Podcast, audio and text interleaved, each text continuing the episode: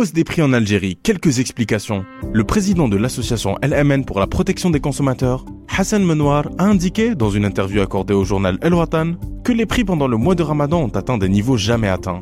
Hassan Menouar a donné certaines pistes de réflexion pour expliquer cette flambée des prix. Il y a eu la crise économique et financière mondiale. Cela a impacté les revenus des ménages parce que nous sommes toujours restés dépendants des marchés internationaux, même pour nos aliments les plus nécessaires et les plus largement consommés. Pour solutionner le problème de ces hausses de prix, le président de cette association a rappelé des notions essentielles qui font que l'État est régalien et régulateur. Je considère que le rôle des différents ministères chargés de réguler la production et la distribution des produits de base n'est pas de faire de la sensibilisation comme on a pu l'observer durant ce mois, a-t-il affirmé en insistant que leur rôle est de construire des centrales de distribution, de renforcer les chaînes d'approvisionnement, de contrôler les prix, de réglementer, d'imposer l'affichage des prix, de veiller au respect des normes sanitaires, de réprimer les pratiques illégales